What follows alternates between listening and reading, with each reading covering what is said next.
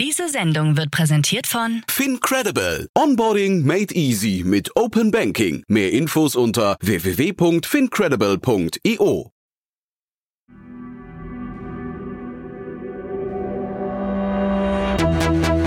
Startup Insider. Herzlich willkommen zu Startup Insider Checkpoint Crypto. Mein Name ist Jan Thomas und wir sprechen hier wie in jeder Checkpoint-Folge einmal im Monat über die wichtigsten Themen, über die wichtigsten Entwicklungen und Trends und Nachrichten aus der Kryptobranche. In den anderen Checkpoint-Folgen geht es um Deep Tech, um AI, um Commerce, um Fintech, um äh, Mobility und andere Themen. Aber hier geht es, wie gesagt, um Krypto und bei uns zu Gast sind heute Daniel Höpfner und Janik Sokolov und wir haben einen bunten Strauß an Themen gehabt. Wir haben über die Märkte gesprochen, wir haben über Startups und Fonds gesprochen, wir haben über Technologie gesprochen, wir haben haben über die Tokenisierung von Private Equity gesprochen und wir haben darüber gesprochen, welche Rolle der deutsche Staat in Zukunft beim Thema Krypto spielen könnte, nämlich eine richtig tragende Rolle. Aber alles das jetzt, wie gesagt, im Gespräch mit Yannick Sokolov und Daniel Höpfner. Viel Spaß dabei. Willst du tiefer in das Thema eintauchen und über die neuesten Entwicklungen im Bereich Krypto informiert bleiben? Dann schau dir unseren Krypto-Newsletter an.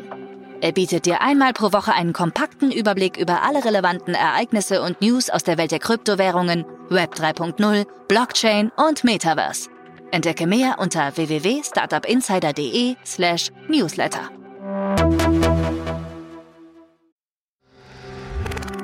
Werbung Hi, hier ist Moritz, Marketing und Growth Manager bei Startup Insider. Wenn du über die verschiedensten Themen immer auf dem neuesten Stand sein möchtest, dann empfehle ich dir auf jeden Fall unsere Newsletter auszuprobieren. Von unserem täglichen Morning Briefing Startup Insider Daily zu unseren themenspezifischen Newslettern wie Krypto und Web3, Investments und Exits oder KI Kompakt bist du mit unseren Newslettern immer top informiert. Falls du interessiert bist, kannst du dich jetzt ganz einfach kostenlos anmelden und zwar unter startupinsider.de/slash insider.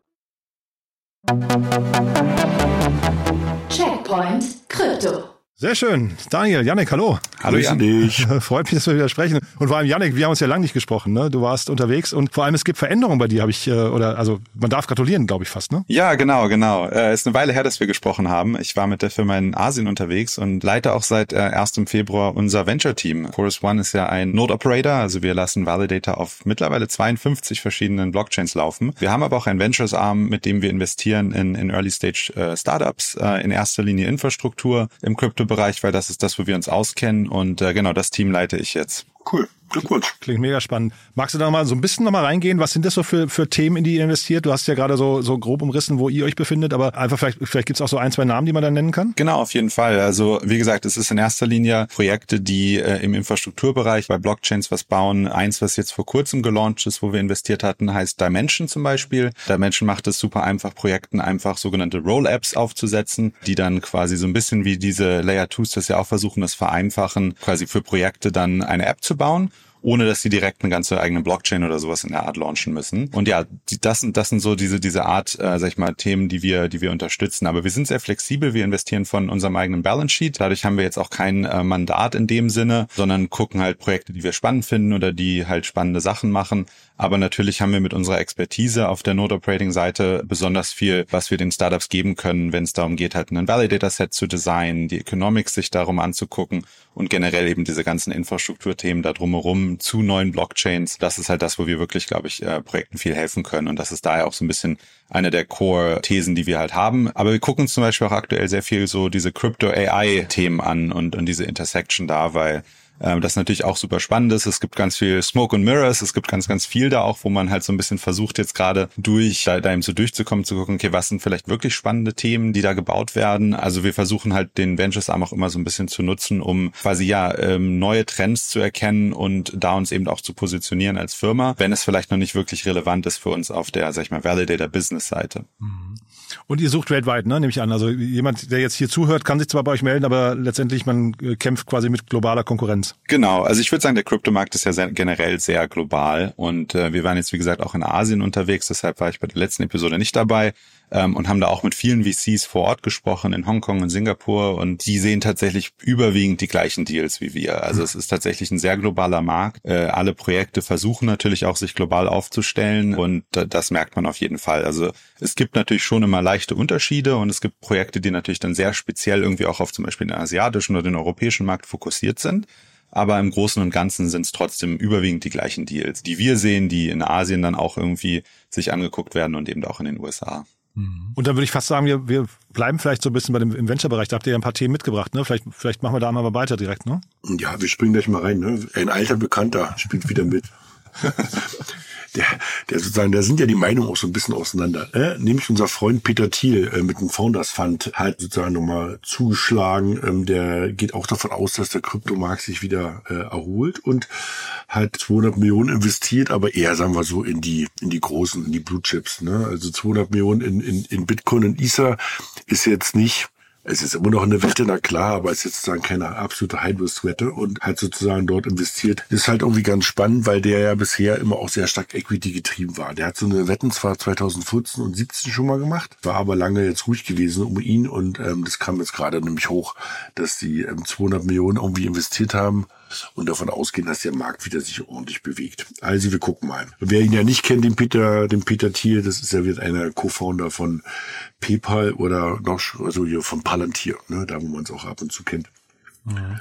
Da passiert gerade in dem Bereich viel ist eigentlich, ne, also unser eins, ne, wir, wir haben einen normalen Job, ihr seid sogar im Venture-Bereich, aber man sieht, man kann es auch ganz anders machen, ne?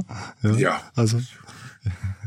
Haben wir das richtige Timing finden, ne? Auf jeden Fall. Ja, das hat er irgendwie auch schon mal gemacht, ne? Ich glaube, die hatten schon mal so ein, da hat er, glaube ich, 2014 hat er äh, investiert auch äh, in, in eher sowas wie Bitcoin, die ganz großen, mhm. und hatte das auch irgendwie verzehnfacht. Und also wenn der, der Founders fand, ich meine, der, die haben auch super Investments gemacht, ne? Also mhm. muss man auch sagen, der Peter Thiel, auch wenn er eine streitbare Persönlichkeit ist, äh, hat er schon echt ein gutes Händchen und ähm, ein paar geniale Investments gemacht. Mhm. Aber eben, es gibt jetzt gerade auch noch ein paar andere Investments. Also Janik, du hast noch eins mitgebracht, oder? Von dieser neuen Krypto Kryptobank? Genau, genau. Die Kryptobank Signum hat äh, 40 Millionen eingesammelt bei einer 900 Millionen Valuierung. Äh, die sitzen ja in der in der Schweiz und sind, haben aber auch, glaube ich, also sind zwischen Schweiz und Singapur. Und das Ganze wurde jetzt, äh, ge, der Lead-Investor da war Azimuth äh, Holding, was ein, ein Asset Manager aus Mailand ist. Und ja, ich dachte, das ist ganz spannend zu sehen, dass eben auch auf dieser mehr institutionellen Seite nach wie vor viel auch in, in Anführungsstrichen Startups eben investiert wird. Generell haben wir jetzt relativ, also der Markt hat sich relativ stark gedreht, würde ich sagen, über die letzten, letzten paar Wochen und Monate. Ich weiß, wir hatten da auch Ende letzten Jahres schon mal drüber gesprochen, dass es gefühlt schon wieder so im, im, im Abtrend war, aber es hat sich jetzt auf jeden Fall Anfang dieses Jahres nochmal deutlich verstärkt. Also wir sehen super viele Runden aktuell, die, die komplett oversubscribed sind, wo teilweise dann sowohl die Summe, die geraced wird, als auch die Valuierung erhöht wird, um mehr Platz zu machen für mehr Investoren. Teilweise auch Deals, die letztes Jahr im Sommer schon irgendwie unterwegs waren, aber die da nicht so sonderlich viel irgendwie Anklang gefunden haben. Also ich würde sagen, der, sag ich mal, so Private-Markt, äh, der Ventures-Markt auf der Krypto-Seite ist aktuell schon extrem heiß wieder dafür, dass wir gefühlt ja zwar schon einiges gesehen haben jetzt im Markt, also gerade auf der Bitcoin-Seite, da sprechen wir, glaube ich, gleich auch noch drüber. Aber äh, wir sind ja jetzt noch nicht wieder so in diesem typischen Bull Market, wo wirklich alle nur noch, oh, alles geht höher, höher, höher. Und ja, dafür ist das jetzt schon sehr, sehr spannend zu sehen, dass so viele Projekte jetzt doch aktuell am Raisen sind und auch so erfolgreich. Also, dass da wirklich, ja, eben die Valuierung schon wieder nach oben schnellen, die Runden alle oversubscribed sind, teilweise auch größere Investoren reinkommen und sagen, auch schon früh in, im Early Stage Bereich sagen, wir nehmen die ganze Runde hier, ne, unsere Checks, das ist halt irgendwie fünf Millionen und wenn du da halt fünfeinhalb Millionen raised, dann ist halt natürlich der Großteil weg. Also, das ja. ist schon, äh, ist, ist schon spannend zu sehen, gerade wie, wie, wie heiß, sage ich mal, diese, diese, der Venture-Markt auf der Kryptoseite aktuell schon wieder ist. Ja, da sind aber auch krasse Investoren schon drinnen. Ne? Also wenn ich das gesehen hatte, irgendwie SBI Holding oder die Animokas, also die haben ja schon ordentliches Backing von ähm, bekommen. Ne? Also die genau. diese diese Bank, die Bank. Also es ist interessant, dass sozusagen, ich habe jetzt gerade mal nachgeguckt, hier gibt es so ein paar Zahlen, also dass die irgendwie äh, 4 Milliarden an der Management haben, ja, also Assets an der Management und dafür fast eine Milliarde Bewertung. Boah, da musst du erst mal reinwachsen, ja. Also mhm. Das, das auf jeden Fall. Für Funds auch nicht leicht, ne? Wenn, wenn jetzt quasi die Bewertungen wieder nach oben gehen, sich das Fund da schnell anzupassen. Ne? Du hast ja vorhin von deiner Rolle gesprochen. Man geht ja wahrscheinlich raus mit irgendwie einer, einer Erwartung, man kann, ich weiß nicht, 20, 30 Investments machen und plötzlich wären es vielleicht nur 10 dadurch, ne? Ja, genau. Also da, das ist natürlich gerade auf der Early Stage Seite immer dann doch noch ein bisschen, äh, sag ich mal, geht, passiert das alles ein bisschen schneller. Es ist dann ein bisschen einfacher, glaube ich, auch einen Investoren zu überzeugen, dass der Deal irgendwie, wenn das Team jetzt gut ist, dann doch irgendwie 60 statt 50 Millionen wert sein soll, so ungefähr. Mhm. Also das, da, da sieht man schon, dass man sich da jetzt relativ schnell anpassen muss, um halt auch nach wie vor zu gucken, was sind wirklich die guten Deals und was ist vielleicht einfach irgendwie ein, ein Gründerteam, was gerade eine gute Story erzählen kann. Aber ich denke, auf dieser, sag ich mal, so dieses Signum-Ding ist ja auch eher schon wieder Later Stage Und da gab es jetzt über das letzte halbe Jahr oder auch Jahr gesehen eigentlich fast gar nichts. Also auch gerade nach FTX und so weiter haben da ganz viele, sag ich mal, dieser eher größeren Investoren dann doch die Finger von gelassen. Und es gab auch einfach wenig Projekte, die quasi eine gute Story erzählen konnten, warum sie jetzt gerade mal, keine Ahnung, 40, 50 Millionen raisen sollten. Also das ist spannend zu sehen, dass es hier jetzt auch äh, weiterzugehen scheint, dass jetzt doch wieder ein bisschen mehr auch Later-Stage-Sachen kommen im Kryptobereich. Also das, denke ich, wird sich auch auf jeden Fall noch beschleunigen, gerade auf dieser, sag ich mal, so institutionellen Seite, wo wir ja doch dann viel, relativ viel auch Interesse sehen aktuell. Mhm. Mhm würde ich fast sagen, wir gehen mal zum nächsten Thema. Meine News der letzten Woche war ja irgendwie Sam Altman, der sieben, sieben Billionen oder äh, Trillionen einsammelt für seine Hardware. Und man könnte eigentlich sagen, es ist der siebenfache Wert des gesamten Bitcoin-Markts. Ne? Der braucht also quasi siebenmal den gesamten Bitcoin-Markt. Finde ich eigentlich ganz spannend. Ja. Nee, der Bitcoin-Markt ist irgendwie wieder zurück und er hat sozusagen letzte Woche es gab es den Punkt, wo, aber diese Woche gab es den Punkt, wo sozusagen ähm, alle Bitcoins zusammen wieder mehr als eine Trillion oder tausend Milliarden US-Dollar wert waren. Darauf haben viele gewartet. Ja. Das war aber, das klingt jetzt ein bisschen komisch, das hatten wir jetzt auch in der Januar-Ausgabe, ja, so ein bisschen zu erwarten. Also diese Bitcoin-ETFs, ja, also diese Exchange-Traded Funds, wo sozusagen die großen Asset-Manager aus Amerika alle ihre Bitcoin-ETFs jetzt aufgelegt und auch von der SEC approved bekommen haben, die zeigen halt ihre Wirkung. Ne? Also es gibt halt echt ein großes, einen großen Flow von Geld in diesen Markt rein. Und wir werden auch mal in die Show Notes so eine, so eine schöne Übersicht irgendwie packen, die Janik rausgesucht hat, wo man eben die, die Bitcoin-ETF-Flows irgendwie nachvollziehen kann. Und was ich halt ganz spannend fand, war, dass since Launchen halt irgendwie vier Milliarden reingeflossen und allein letzte Woche sind über zwei Milliarden reingeflossen. Also sozusagen, es, das ist so ein bisschen wie bei diesem Gold-ETF damals. Das, das, das, das wächst langsam, aber stetig und sicher fließt halt irgendwie von diesen Asset-Managern immer mehr Geld in diesen Bereich rein. Und das wird, es war zu erwarten. Schön, dass es jetzt so kommt. Und jetzt gucken wir mal, dass der ganze Markt auch was davon hat. Aber wird, es ist, ich will jetzt gar nicht von nur reden. Da, um Gottes Willen, es hört sich jetzt echt ein bisschen verrückt an. Aber du hast ja gerade selber den Vergleich gebracht. Es gibt ja da draußen schon Leute, die noch mit ganz anderen Zoom unterwegs sind. Ne? Also ja, wobei die auch ein bisschen verrückt sind, die anderen Leute, ne, muss man sagen. Also Sam Ortman, ich finde ihn ja ganz cool, aber das sind schon Zahlen, mit denen er um sich wirft. Wobei, das ist ja auch nur geleakt worden. Ich weiß gar nicht, ob die von ihm kommen. Ne? Ja, ja, ja. Nee, ist auf jeden Fall super spannend mit den, mit den, diesen ETFs. Also ich hatte da auch gerade geguckt und aktuell sind fast sieben Prozent vom gesamten Bitcoin-Supply wird von diesen ETFs äh, gehalten und da gab es jetzt auch gerade in der letzten Woche wirklich vor allem positive äh, Flüsse. Also da ist wirklich überwiegend Geld dazugekommen. Und ja, ich fand es besonders spannend halt zu sehen, dass doch so viel Interesse scheinbar ja auch von Institutionen und, und, und professionellen Anlegern eben da ist, dass eben diese Flows jetzt da sind. Die konnten ja vorher häufig eben noch nicht in Bitcoin investieren, weil es eben kein richtiges Produkt war, was sie handeln konnten. Und äh, ja, jetzt insgesamt hier schon über 36 äh, Milliarden an, an On-Chain-Holdings. Also das ist schon, ist schon spannend zu sehen, dass es da dann doch scheinbar so viel Interesse an diesem, an dieser Asset Class und auch an diesem Asset Bitcoin eben gibt, dass da jetzt so viel viel, so viel passiert in, in so kurzer Zeit. Also wie gesagt, es ist ja jetzt gerade mal einen Monat her, noch nicht mal. Und ähm, ja, ich das stimmt mich auf jeden Fall sehr, sehr positiv für die, das, das weitere Jahr, sagen wir mal so. Ja, Kay hatte so schön geschrieben nach der letzten Folge, The King Goes Public, ne? Ähm, das war genau. eigentlich schön zusammengefasst. Ja. Was heißt das jetzt für den gesamten Markt? Ich habe mal bei, bei Coinbase geguckt, der Aktienkurs hat sich gegenüber Anfang 2023 versechsfacht mittlerweile, ne? Also starke Performance vom Alltime low Aber ziehen da jetzt auch die anderen, so ähm, kann Ethereum und sowas mit? Also ich denke schon. Grundsätzlich war es ja immer so, dass Bitcoin den Markt schon so ein bisschen auch bestimmt hat und wenn Bitcoin dann hochgegangen ist, alles auch so ein bisschen mitgezogen hat, allein, allein wahrscheinlich schon durch die, durch die Euphorie. Äh, ich denke, für mich ist es eher insofern spannend, als dass es halt wirklich diesen Schritt, sag ich mal, jetzt gibt, wo ja schon ganz lange von geredet wurde. Seit 2017 reden wir davon oder noch früher, glaube ich sogar, dass die Institutionen jetzt kommen und äh, jetzt wird alles anders. Mhm. Und jetzt hat man tatsächlich zum ersten Mal, sag ich mal, einen BlackRock, was für mich wirklich eine richtige Institution mhm. ist, da drin, die halt sagen, hey, wir, wir embracen quasi dieses, dieses Asset Bitcoin. Wir setzen eben diesen ETF auf und haben jetzt eben auch so eine Firma so ein bisschen in unserer, in unserer Corner, sag ich mal, in unserer Ecke hier. Mhm. Und das ist, glaube ich, für mich so das, das Spannende daran. Ich denke schon, dass es den gesamten Markt auch mit hochziehen wird. Also auch alles, alles andere hat sich ja auch schon in den letzten Monaten eigentlich ganz gut entwickelt so. Und äh, das denke ich, wird, der, der Trend wird auch weitergehen. Aber eben allein, dass es eben so legitimiert wird, da, dadurch, dass eben ein BlackRock, BlackRock und diese Firmen und ein Fidelity reinkommen und sagt, hey, wir setzen jetzt einen Bitcoin-ETF auf, ermöglicht, glaube ich, ganz viel weitere Optionen und, und auch weitere ETFs hoffentlich. Ne? Es wird viel über sowas wie auch ein Staked Ethereum ETF oder ähnliches geredet. Da denke ich, das denke ich wird noch eine Weile dauern, aber es eröffnet jetzt so langsam diese Türen für eben solche Optionen und das ist, finde ich, sehr spannend zu sehen.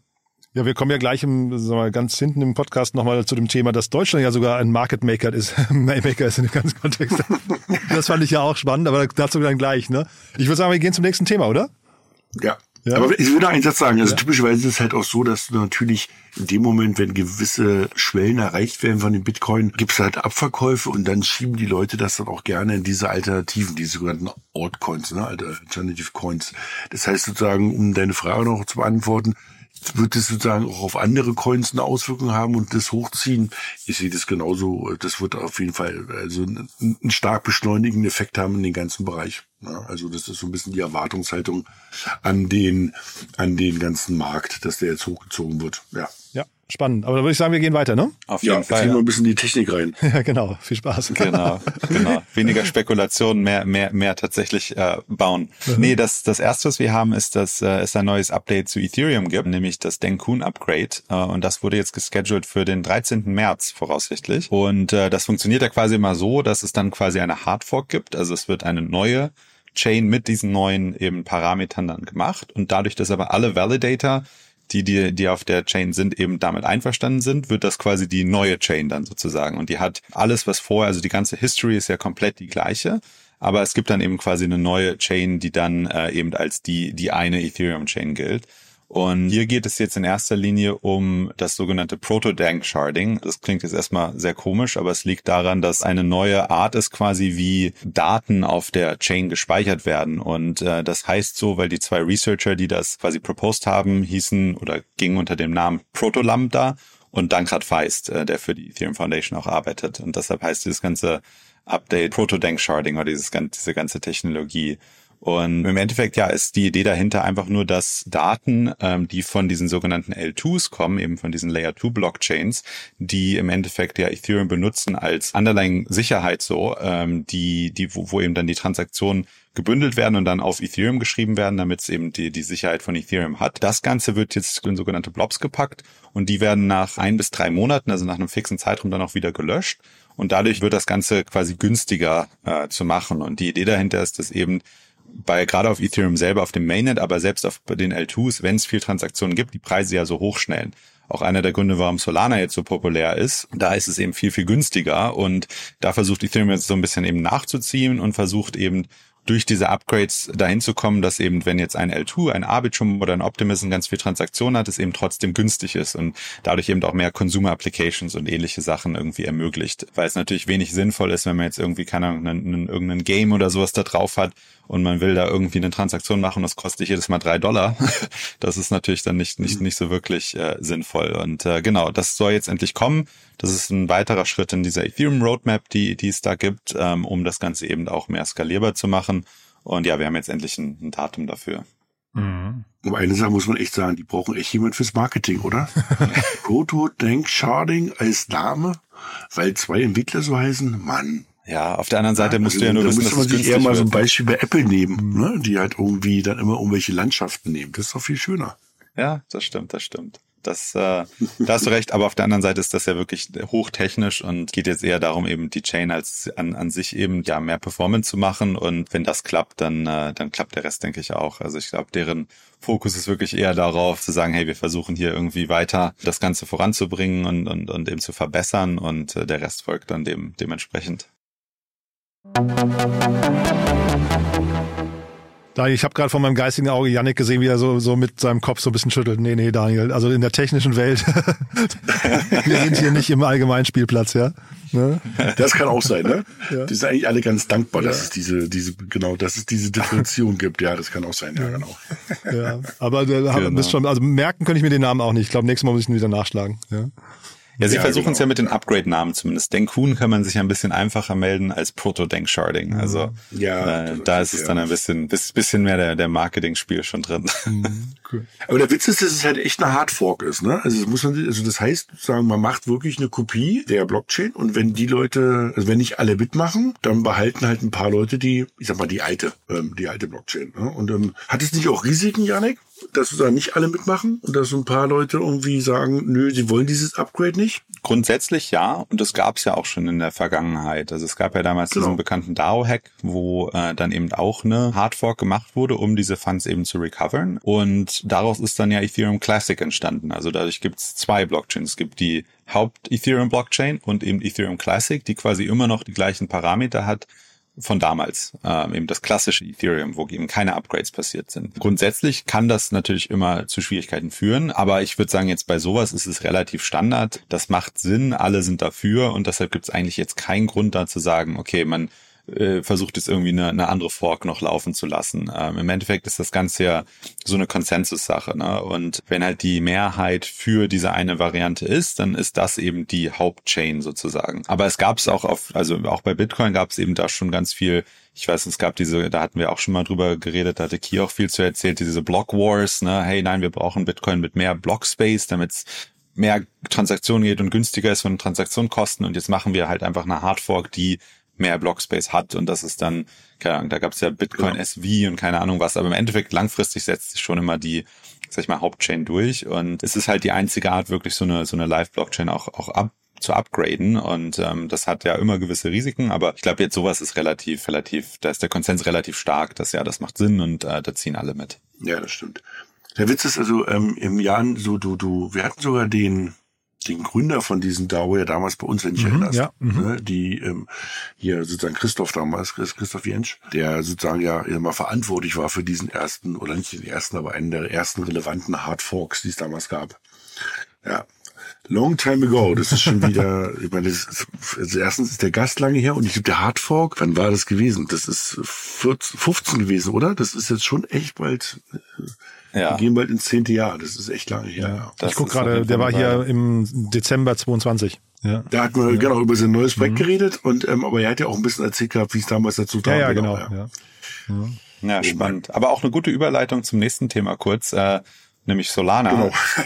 Weil wenn es darum geht, dass Validator zusammenkommen und äh, eben irgendwie einen Konsens finden, da das hat Solana sehr, sehr viel gebraucht, weil es ja immer wieder auch äh, dazu kam, dass die ganze Blockchain einfach angehalten hat, weil es irgendeinen Fehler in der Software gab. Das ist jetzt eine ganze Weile nicht mehr passiert, aber am 6. Februar war es wieder soweit. am frühen Morgen, ich glaube um 5.30 Uhr New Yorker Zeit, hat die Blockchain einfach aufgehört, Blocks zu produzieren. Und dann mussten alle Validator zusammenkommen wieder. Äh, da unsere Engineers haben auch gesagt, ja, es war wieder wie vor zwei Jahren damals.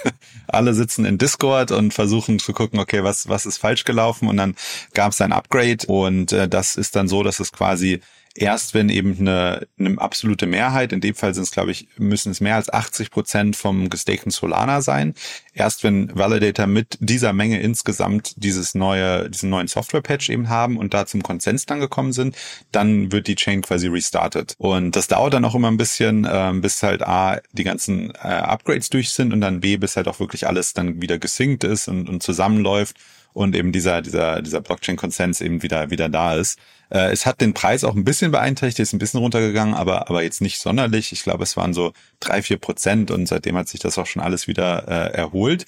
Aber äh, es zeigt eben auch, dass nach wie vor eben diese Systeme dann doch noch zum Teil sehr äh, früh in ihrem Lebens, äh, in ihrer Lebenszeit sind. Äh, Solana gibt es auch noch nicht so lange, also kürzer als Ethereum. Und dass es doch immer wieder auch zu Problemen kommen kann und es dann eben auch wichtig ist, dass man Validator hat, die da sind, die eben gucken, hey, okay, was, was ist falsch gelaufen und eben dann zusammen mit dem, mit dem Core-Team von der Foundation eben das Ganze wieder, wieder in Gang bringen. Und genau, ähnlich wie bei diesen Hardforks ist halt, wenn der Konsens dann da ist, dann, dann geht's weiter. Also, das war nur eine kurze Anekdote dazu, aber genau, es ist mal wieder passiert und wir hoffen natürlich jetzt, dass es immer stabiler wird und eben auch im nächsten Bull Market, wenn dann noch mehr Meme-Coins getradet werden, äh, alles gut läuft. aber auf der anderen Seite muss man sagen, dass Solana ja ich glaube jetzt in den, in den Olymp der Top 5 irgendwie mit aufgestiegen ist, ne? wo ich also sich immer wieder fragt, wie viele Fanboys sind eigentlich da unterwegs, ja? weil, wie du ja gesagt hast, das ist ja nicht das erste Mal und mit einer hohen Wahrscheinlichkeit auch nicht das letzte Mal, aber das ist ja eigentlich nicht die Idee, ne? also die Idee von einer dezentralen Datenbank, also sozusagen so einer Blockchain ist ja eigentlich, dass sie sozusagen immer läuft. Und das hatten wir ja mit Solana wird, also nicht das wird, es ist schon ein paar Mal passiert. Und das ist schon, ich dachte, dass der Kurs bei Weitem stärker darunter leidet, ehrlich gesagt, und nicht nur so zwei, drei Prozent runtergeht und jetzt schon wieder in Richtung, also na, zumindest in Richtung Alltime High unterwegs ist, wo du sagst, also die, die, also wir Menschen haben halt echt ein Kurzzeitgedächtnis, ja, man kann es ja anders sagen. Also mhm. man vergisst halt so schnell, dass da ein paar Sachen irgendwie nicht so richtig laufen. Und man muss auch mal fragen, ob das ja, ob das auch so alles richtig ist dort, ja. Also ich finde das nicht so, ich finde es ein bisschen sehr bedenklich, dass sozusagen so eine Blockchain einfach so ein paar Mal stehen bleibt und man dann schon so eine Witze macht bald. Das auf jeden Fall, aber sie haben jetzt auch viel dafür getan, um eben diese Dezentralisierung und damit auch gleichzeitig eben die, die Resilience so ein bisschen zu erhöhen. Und ähm, es waren jetzt auch nur ein paar Stunden, also es war jetzt nicht irgendwie extrem lang. Also ich glaube, viele Leute werden es gar nicht groß mitbekommen haben. Ähm, aber klar, ist natürlich nicht, nicht ideal und auch durchaus immer einer der Kritikpunkte an Solana, dass es eben doch ein kleineres, sage ich mal, Validator-Set ist. Bei Ethereum haben wir mittlerweile, glaube ich, ja 400.000, 500.000 Validator. Ähm, und Solana hat eben ein anderes System. Dadurch sind es dann eben nur ein paar hundert. Ich weiß die aktuelle Zahl tatsächlich gerade gar nicht. Aber es ist auf jeden Fall immer auch einer der Kritikpunkte da an, an dem System. Und es ist natürlich auch einfach eine andere Philosophie, die hinter Solana steckt. Eben dieses, diese monolithische High-Performance-Blockchain, die es eben ermöglicht, Payments, Gaming und solche ganzen Use Cases eben irgendwie einfacher und günstiger darzustellen als eben Ethereum mit den ganzen L2s und sowas. Also ich finde es cool, dass es beides gibt. Ich glaube, wir werden sind auch noch lang, weit davon entfernt zu wissen, was langfristig die beste Option ist. Aber ja, ich hoffe natürlich auch, dass es da jetzt nicht zu häufig mehr zu diesen, zu diesen an, zu diesem Anhalten und diesen Problemen kommt. Mhm. Der Christoph Jentsch ist ja eigentlich auch eine schöne Brücke zum nächsten Thema nochmal, ne? Denn der hat ja, sag mal, als er bei uns war, Daniel, sehr viel über das Thema Tokenisierung von der GmbH gesprochen. Genau. Und jetzt reden wir über die Tokenisierung von auch einer riesen Assetklasse, nämlich von Private Equity Funds. Das fanden wir nämlich auch ganz spannend. Und auch kein kleiner, ne? Also jetzt kommen wieder so ein paar Sachen. Also nämlich die Citibank, also einer der größten Finanzplayer der Welt, hat sozusagen ein Private Equity Fund tokenisiert und das sozusagen auch auf einer Public Blockchain. Also sozusagen nicht jetzt irgendwie im Kämmerlein unten im Keller, gucken wir, hier läuft was, sondern die haben halt auf Avalanche, die haben fairerweise ein Subnet genutzt. Das heißt sozusagen, das ist wie sozusagen, das ist, Avalanche ist eine Blockchain, die sagen ganz normal public für jeden verfügbar ist. Und da gibt es sozusagen dann ähm, bestimmte Bereiche, die sind nur für Leute, ähm, die müssen vorher ähm, autorisiert werden. Ja? Und in diesem Subnet hat sozusagen die Citibank einen sozusagen einen kompletten Private Equity Fund und den ganzen Prozess, also vom Aufsetzen Umsetzen, über das Investment, über das ähm, Auszahlen von einzelnen Tranchen, die Rücküberweisung, dann sozusagen die Carry-Berechnung, die, die, die Auszahlung des Carries, also komplett digitalisiert. Das ist halt deshalb ganz spannend, weil jeder, der so ein bisschen schon mal hinter die Kulissen von so einem Venture Capital oder Private Equity Fund geguckt hat, mit diesen, weil man bekommt ja das Geld nicht front up, sondern man bekommt immer das Geld, wo man dann irgendein Investment-Target gefunden hat, wo man investieren will. Dann werden halt alle Investoren angeschrieben. Wir brauchen jetzt irgendwie 20 Prozent des Investments, dann überweisen die das, dann gibt's einmal im Monat oder einmal im Jahr nochmal einen Call, wo es heißt hier, deine Management-Fee wird fällig, dann überweisen die die Management-Fee, dann gibt's das zweite Call, ein Jahr später gibt's dann schon wieder den ersten Exit, dann läuft das Geld wieder zurück. Darauf wird schon wieder dann sozusagen die Erfolgsprämie, der sogenannte Carry berechnet. Das ist nicht ganz trivial, ne? weil dann hast du irgendwelche Regeln noch. Nach dem Motto, es gibt eine sogenannte Mindestverzinsung, auch gerne als Hürde bezeichnet. Ja? Also, dass du über diese, diese Mindesthürde rüberkommen musst. Das geht alles, das kann man auch alles berechnen, ohne irgendwie Kernphysik zu studieren. Ist nur trotzdem nicht trivial. Und die haben das jetzt komplett digitalisiert auf einer Blockchain, dass das sozusagen komplett, ich sag mal, autonom läuft. Und das macht's halt ganz spannend, weil das auch eine Riesenindustrie ist, die das ganze Thema Management von Private Equity Fund und Venture Capital Funds macht. Ja? Also das sind nicht, damit meine ich nicht die Leute, die sozusagen die Investmententscheidungen tätigen, sondern die großen Fonds, die suchen sich halt dann, ich sag mal so einen Manager, ja, der sozusagen das komplette Reporting, ähm, das ganze Geldmanagement das ganze, äh, und sozusagen für sie übernimmt. Und das ist natürlich ein, ähm, ein Businessmodell, dass das einfach angreift, weil die nehmen auch ganz ordentlich dafür Geld, ganz ordentliche Fees sozusagen. Ne? Und diese Fees werden ja wieder umgelegt auf die Fonds und damit auf sozusagen die Investment-Targets und so weiter und so fort. Das heißt sozusagen, das ähm, gibt auf jeden Fall mehr Transparenz in den Markt und führt hoffentlich zu höheren Returns hinten von den Investoren. Und das sind teilweise ja ehrlich gesagt wir alle, weil eben die großen Pensionsfonds und Rentenfonds der Welt alle irgendwo in Private Equity investieren. Ja, also so einen, deshalb ist es irgendwie eigentlich ganz spannend und weil natürlich irgendwie auch die größte Bank der Welt oder eine der größten Banken der Welt gerade dabei ist, äh, in diesem, in dieser Asset-Klasse was zu bauen. Ja.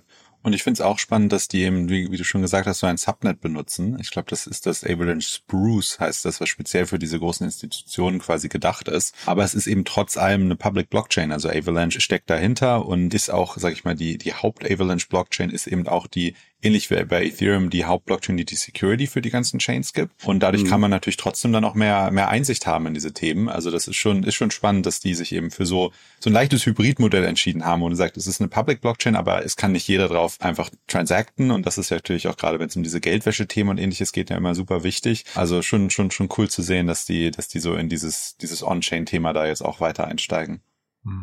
Ja, und ich, ich hatte jetzt gerade mal in der Pressemitteilung von der Citigroup stand auch noch so ein paar zwei, drei Zahlen drin und die erwarten halt, dass dieser ganze Tokenisierungsmarkt, ähm, die Citigroup, also zumindest fünf Trillionen, ja, also bei 2030 und die Boston Consulting, um, die, also die BCGs, die überschlagen sich nochmal bis auf 16 Trillionen 2030, ja. Also äh, man nennt es, also diese Buzzwords dafür sind ja immer dieses, irgendwie manchmal heißt es RWA, ja, also Real World Assets. Und äh, dass sozusagen diese Real World Assets, auch wenn das jetzt ein bisschen komisch klingt, weil Private, also Private Equity Fund, was ist daran nicht Real World Asset? Naja, die investieren ja in, in Firmen, ne? Also das sind ja diese Real World Assets dazu. Und wenn dieses ganze, dieser ganze Mittelbau halt, wie gesagt, wie soll man sagen, man nennt es am besten vielleicht so ein bisschen ähm, leichter wird, ja, und nicht so viel irgendwie Management Attention braucht, bleibt halt mehr Management Attention natürlich auf den eigentlichen Zweck dieser Sache, nämlich, dass du diesen Assets halt hilfst zu wachsen und erfolgreich zu werden.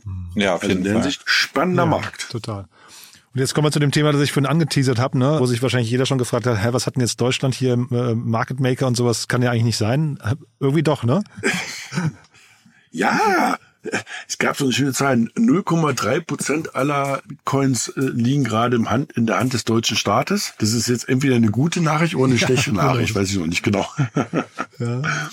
Und zwar, also das, wir sind jetzt irgendwie, wir kommen jetzt sozusagen zum Ende hin und wir haben wieder so eine kleine ähm, aus der aus der Gossip-Ecke sozusagen was mitgebracht. Und zwar, ähm, jetzt werden die meisten natürlich sagen, nee, davon haben sie noch nie gehört, aber in Wirklichkeit haben sie davon alle schon gehört. Es gab ja irgendwie mal so eine Raubkopierseite, die hieß also Movie2K. Da konntest du halt sozusagen illegale Streams angucken und teilweise musste man dort eben bestimmte Sachen zahlen, eben auch mit, mit Krypto. Und die haben halt echtes Geld verdient, ne? Und irgendwie haben die nämlich ähm, 50.000 Bitcoin, also da reden wir jetzt, also da muss ich glaube mal nachgucken, wie viel das ist, also 50.000 Bitcoin mal, wie, wenn steht gerade bei 50.000, gut, das ist simpel, dann sind sozusagen 2,5 Milliarden Dollar wert, wurden halt beschlagnahmt von der Staatsanwaltschaft Dresden und ähm, die liegen jetzt erstmal da rum. Ja, und jetzt muss man mal gucken. Ich hoffe nicht, dass der deutsche Staat die auf einen Tag irgendwie auf den Markt wirft, weil dann wird der irgendwie auch so ein bisschen nach unten gehen. Aber es ist erstmal sozusagen eingetriebenes Geld äh, im Namen des, des deutschen Staates und des deutschen Volkes und es wird hoffentlich für irgendwas Sinnvolles ausgegeben werden. Also in der Hinsicht, ja, Deutschland ist sozusagen jetzt gerade äh, ein, ein Großaktionär im Bereich äh, Bitcoin. Deutschland hoddelt sozusagen. Nee, schon krass. Also ich, ich weiß nicht, ist es hinterher Dresden, ne? also ist es irgendwie Sachsen, die da drauf sitzen oder, oder kann der Christian Lindner da drauf zugreifen? Keine Ahnung, ne? Das wird sich zeigen, aber man kann damit schon was echt was bewegen dann. Ne? Also über zweieinhalb Milliarden wirst du sehen, wird jeder einen Anspruch ja. darauf erheben. Auch Herr, auch Herr Lindner wird eine Idee haben, warum das jetzt eigentlich ihm gehören könnte, ja. Also, ja, aber ähm, ich, ich hoffe auch, dass sie irgendwas Sinnvolles wird machen, ehrlich gesagt. Und jetzt nicht nur irgendwie, ja, irgendwas Blödes, irgendwie damit einfach nur was bezahlen. Aber wenn, wenn man sagt, dass das das ist ja so ein bisschen Glück auch, ne? Also die, das ist ja eine Weile her, dieses Movie 2K, ja, und da war der Bitcoin irgendwie 100 oder 1000 Euro und durch diese Beschlagnahmung und das dauerte ja alles eine Weile, hat sich natürlich der Bitcoin-Preis entsprechend weiterentwickelt und ich meine, das wird damals vielleicht nur ein Zehntel, wenn überhaupt wert gewesen sein, vielleicht auch nur ein Hundertstel. Und eben jetzt geht's halt so durch die Decke und dann, dann muss man es auch nutzen. Ja, genau, das stand in dem Artikel, Daniel, der hat der, der äh, Movie 2K Betreiber hat die für 100 Dollar, das, äh, 100 Euro das Stück gekauft, ja. Ja, ja also 2013. Das ist also das ist schon eine Leistung, ja. muss man sagen. Ne? Auf jeden Fall, man, man sieht auch wieder, ne, die, die beste, die beste Anlage ist einfach langfristiges Halten. ja, ne? Genau. Tja. Der Witz ist, also ich glaube, der selber hätte ja das nie so lange gehalten. Ne? Also ähm, der hätte das ja schon x-mal verkauft. Aber so, dass es eben beschlagnahmt wurde und jetzt dem deutschen Staat zufällt, konnte man natürlich von diesen herrlichen ähm, Upswing des Kurses voll mitnehmen. Ja? Und also ja. wir hatten ja letzte Mal so ein paar Thesen. Ich habe ja irgendwie mich mal nach vorne gewagt, habe gesagt, na ja, gehe ja davon aus, dass es über 100.000 Ende des Jahres sind. Und es wird ja immer wahrscheinlicher, weil wir sind jetzt schon mal 50.000, aber eben im Januar waren wir, glaube ich, noch bei der Hälfte oder so. Und in der Hinsicht, ja, vielleicht hält der deutsche Staat es noch ein halbes mhm. Jahr oder ein Jahr und dann ähm, können wir noch mehr Spielplätze mit bezahlen. Ganz interessant, äh, weil der amerikanische Staat auch lange Zeit der größte Bitcoin äh, Halter war, äh, weil sie auch eben so ein paar Sachen beschlagnahmt haben. Und die haben das dann immer in so Auktionen verkauft, wo dann halt große Investoren auf einen Schlag halt ähm, unabhängig vom Markt eben so, so OTC vom amerikanischen Staat eben dann diese 100, 200.000, was auch immer an Bitcoins damals kaufen konnten. Also ich bin gespannt, ob der deutsche Staat hier irgendwie auch einen ähnlichen Weg geht. Mhm. Also ich hatte nur gelesen noch, in, das war ein Artikel, glaube ich, im Stern oder sowas, dass der deutsche Staat, also man muss eben keine Gewinne an Täter auszahlen. Das ist in manchen Ländern anders, ne, Schweden und so weiter. Da würden wir jetzt in die Röhre gucken, aber in Deutschland ist es scheinbar so, dass da guckt der, der Täter halt in die Röhre und äh, die, die Allgemeine sind Nutznießer davon. Das finde ich schon cool. Ja. Ist aber auch irgendwie verrückt, oder? Stell dir mal vor, du müsstest jetzt den Kriminellen den Gewinn auszahlen. Also das ist, das ist ja schon verrückt, oder? Also, also deswegen habe ich nochmal nachgelesen, aber ich finde es, also mein, mein Gerechtigkeitsempfinden sagt irgendwie beides. Ja, Ich finde, wenn der, der geht jetzt in den Knast, ähm, aber dann hat er ja gar nichts davon gehabt. Ich, ich finde, also zweieinhalb Milliarden, also dass die jetzt ihm gar nicht gehören, das widerstrebt mir irgendwie auch. Aber ich will ja jetzt auch nicht äh, das, das zu sehr äh, stretchen jetzt hier. Also weiß nicht, ja. Ich muss eine Sekunde drüber nachdenken. Also du würdest sozusagen dem Täter einen Teil von dem Gewinn abgeben? Also ich, wie gesagt, ich habe das auch nicht vertieft, ja, den Gedanken, aber äh, irgendwie finde ich, also der der Staat kann ja jetzt auch nichts dafür, ne? Und äh, letztendlich, nee, ich weiß, ich, ich kenne jetzt die Details von dem ganzen Fall nicht. Ich weiß gar nicht, was der was der Schlimmes gemacht hat, ne? Also wenn das jetzt hier Streaming war und sowas und der dafür ins Gefängnis geht, hätte ich jetzt gesagt, damit ist seine Schuld Schuld abgegolten, aber I don't know, ne? Ähm. Ich glaube, ich, ich weiß es auch nicht genau, aber ich glaube, das war es gewesen, ne? Der hat einfach hier über dieses Movie 2K und Kino X und so, der einfach illegales Streaming angeboten, ja. ne? Und, ja. Ähm, ja. Aber wenn man ehrlich ist, irgendwie damals jeder zweite ist auch ja, genutzt. Ja, und wahrscheinlich bin ich auch jetzt gerade äh, schief gewickelt, weil ne, das könnte jetzt auch, also die Frage ist, wo ziehst du die Grenze? Ne? Das, das Streaming ist halt irgendwie harmlos, aber wenn es jetzt Drogen wäre oder andere Kriminalität, würde bei mir sofort ein anderer, der, der, der Pegel in eine andere Richtung gehen. Also weiß gar nicht. ja. Cool, aber da würde ich fast sagen, wir sind am Ende. Ne? Also es war ja so ein schöner Schlussakkord, aber coole Folge. Ja, wir sagen mal, ähm, Deutschland schön hoddeln ja, und irgendwie Nerven behalten. Bis wir genau. noch höher sind, dann gibt's einfach noch mehr Spielplätze. Das behalten wir im Blick, im Blick, würde ich sagen, das Thema, oder? Genau. Also irgendwann, irgendwann Universal Basic Income für ja. alle. Oder vielleicht, ja. vielleicht kannst du dich auch, Yannick, bewerben. Also vielleicht, vielleicht suchen die auch noch Fondsmanager und sowas. Ne? Also ähm, da, da könnte ja eine neue Karriere, weil also dass der Staat die äh, entsprechenden Talente hat, glaube ich fast nicht. Ne? Also. Ja, also ich, ich würde gern von denen das Geld nehmen und einfach die nächsten zehn Jahre nichts tun. oder so. Ja. ja, oder anliegen. Wir sind ja, so sind wir ja nicht. Wir würden es ja auch sinnvoll ja, Ich dachte jetzt eben so Startups und so, da, da, da weht der Wind her, dass man aber sagt, man hat da noch viel mehr Wagniskapital für die frühen Phasen. Ja, ja. Das wäre eigentlich eine coole Sache. Ne? Also jetzt gehen wir schon wieder in die Konversation hier rein, aber äh, es wäre eine coole Sache natürlich natürlich zu sagen, hey, dieses ganze Bitcoin-Geld fließt in Innovation. Also ich äh, werde auf jeden Fall ja, dafür. Ja, ich habe vorhin in, so, sofort an Schulen gedacht und sowas, aber ich glaube, da fallen uns viele Themen ein. Können wir ja beim nächsten Mal, kann ja jeder mal seine Lieblingsanwendung noch mitbringen, was man damit machen kann. Das ist eine gute Idee. Auf jeden Fall zweieinhalb Milliarden und nach vorne raus wahrscheinlich sogar noch mehr. Also das klingt echt ganz cool. Ja. Danke euch beiden. Ja, auf jeden Fall. Dann Danke, wünsche ich schon mal ein schönes Wochenende. Großen Spaß gemacht. Cool. Ebenso. Ja, bis dann. Ciao. Ciao. Tschüss. Werbung. Hi, hier ist Paul. Product Manager bei Startup Insider. Willst du wissen, welche Startups aus Hamburg, Mannheim oder vielleicht auch Bielefeld sich mit künstlicher Intelligenz beschäftigen? Oder wie zum Beispiel das Portfolio von Earlybird oder HV Capital aussieht? Entdecke all das und noch viel mehr auf unserer Plattform.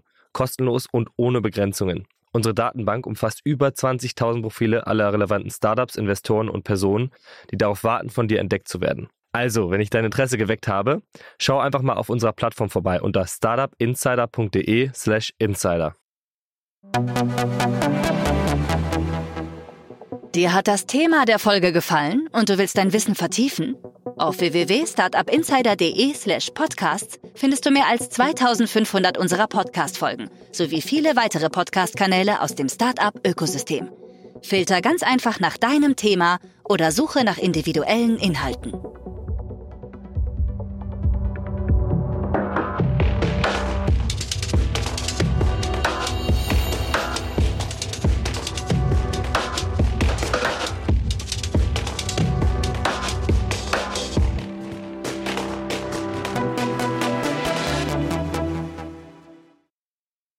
Diese Sendung wurde präsentiert von Fincredible. Onboarding made easy mit Open Banking. Mehr Infos unter www.fincredible.io.